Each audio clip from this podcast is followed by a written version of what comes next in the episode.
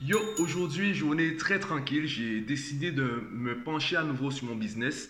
Non pas, enfin, avant même le marketing, plutôt carrément m'intéresser aux services que je propose. Comme je te l'avais dit, mon objectif, euh, ben, je me concentre euh, sur les cours en Guadeloupe, sur les séances en Guadeloupe. Donc, euh, développer la structure Mathmaniac sur la Guadeloupe. Et là, je me dis, euh, vu qu'avec les vlogs, j'ai une audience un peu plus large et qui dépasse un peu la Guadeloupe, sachant que j'en avais déjà une, je me dis que euh, je peux essayer de retenter l'expérience, voir s'il y a une demande concernant le suivi à distance. Donc, je vais essayer de garder cela de manière minoritaire. Mais avant cela, je pense qu'il est d'abord intéressant pour moi de, retravailler la stratégie. C'est la raison pour laquelle je travaille euh, sur le tableau avant de changer des publicités Facebook, avant de changer mes sites. J'aime bien redéfinir le parcours client. Donc euh, le passage de l'inconnu, la personne qui ne me connaît pas du tout, jusqu'au stade où elle décide, elle accepte de me payer parce qu'elle a confiance en, enfin elle a confiance.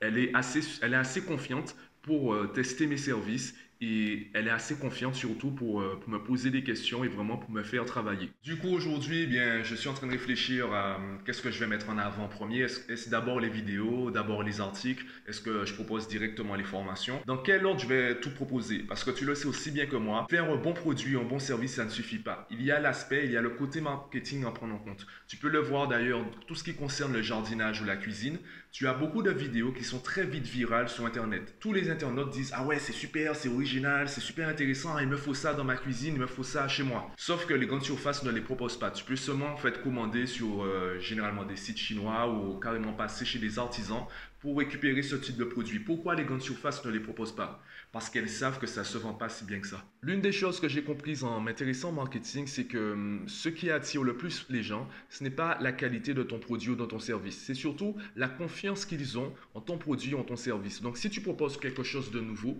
les gens ne connaissent pas. S'ils ne connaissent pas, eh bien cette confiance, elle n'est pas encore là. Par exemple, si je me positionne en tant que prof de maths, eh bien, ça va parler aux gens. Donc, les gens, ils vont s'intéresser, ils vont, ils vont comparer par rapport à... Ils vont comparer avec ce qu'ils connaissent déjà des cours de maths. C'est la raison pour laquelle je me positionne de manière explicite et directe. C'est pour la raison pour laquelle, dès qu'on me pose la question concernant les cours de maths, je dis non. C'est pour bien montrer la différence. Pour bien montrer qu'ils ne peuvent pas comparer mes tarifs avec les tarifs d'un prof de maths, un prof euh, particulier. C'est vraiment pour montrer ça. Donc, moi, j'ai choisi d'être original. Du coup, il y a des avantages, il y a aussi des inconvénients. Et c'est la même chose dans tous les domaines. Du coup, avant de proposer aux gens de te payer pour ton produit ou ton service, tu dois d'abord créer cette confiance. Les gens ont besoin de te connaître. C'est la raison pour laquelle, en fait, je fais des vidéos, je faisais des podcasts, j'écris des articles, etc. C'est surtout pour que les personnes, en fait, sachent déjà qui je suis, ce que je fais, avant de vouloir me payer. Il y a une question qui résume tout et que j'aime bien, je la retrouve souvent dans les formations sur le marketing ou les vidéos en général. Si un inconnu t'aborde et te demande en mariage, est-ce que tu vas accepter? Il y a de fortes chances que tu dises non parce que tu ne connais pas la personne. C'est quelque chose d'important, le mariage. Eh bien, pour tes futurs clients, quand tu leur demandes de te payer, c'est comme si tu leur demandais en mariage. Donc, si pour eux, tu es un inconnu, ça va pas passer. Donc, il faut d'abord créer cette relation de confiance et ça, ça prend du temps. C'est l'aspect, on va dire, on va dire marketing. Les vendeurs vont réussir à faire ça peut-être en une discussion et ça fonctionne généralement dans des secteurs avec des produits ou des services que les prospects que les futurs clients connaissent déjà. Quand c'est quelque chose de complètement nouveau, ça devient encore plus difficile et euh, ben, les meilleurs vendeurs, ils savent que ça se travaille sur le long terme. Donc ils vont discuter, ils vont rencontrer la personne, le prospect plusieurs fois. Ils vont attendre que le besoin soit réel pour que le produit ou le service proposé se révèle être une solution parfaite, une solution adéquate au problème euh, énoncé.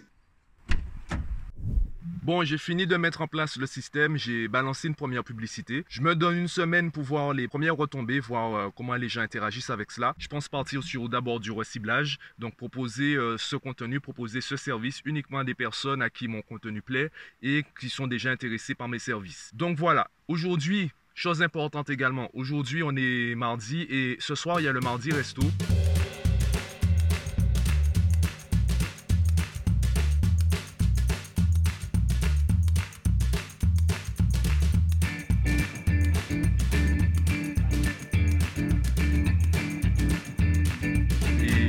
Et puis c'est tout. Et puis voilà. Et puis voilà. Voilà.